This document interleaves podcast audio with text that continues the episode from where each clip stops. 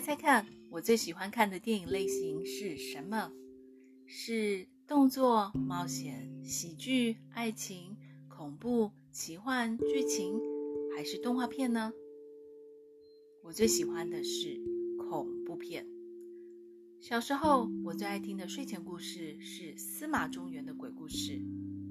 那个年代，台湾的夜市都还在卖卡式录音带，司马中原说的鬼故事可是非常红，可谓红遍大街小巷。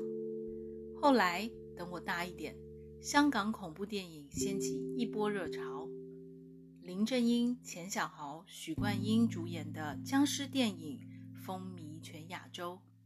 大概和我同一年代的人，对他们的鬼片都还留有强烈的印象和深刻的怀念吧。对的，我爱听鬼故事，究其原因，就是回味我那灿烂纯真的童年。自从我开始做 podcast 后，我跃跃欲试，也想来尝试说点鬼故事。往后的日子里，我会陆续在 podcast 频道分享魁北克当地的鬼故事。而今天，我想和你分享我写的一则灵异闪小说。这则闪小说包含标点符号，全文只有三百字整。我首次尝试在这么短的篇幅内写下鬼故事。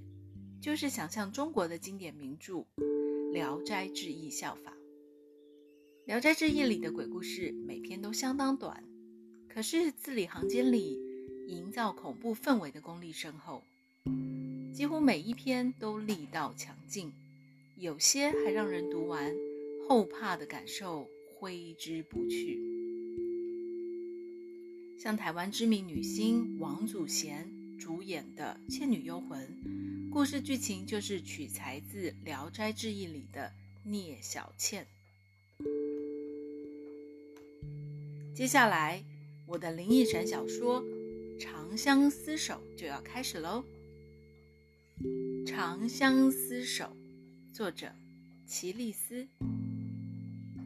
半年来，芸芸栖身于姐夫家的客房，寄人篱下却甘之如饴。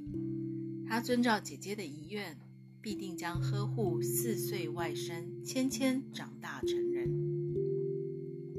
寡言的姐夫丧妻后，竟产生一个怪癖：每日用餐时，他皆从裤子口袋里掏出一瓶蓝色胡椒罐，在餐点上撒些胡椒粉，才一口接一口的品尝，咀嚼食物的神情甚是陶醉，就像在品尝人间稀有的珍馐美味。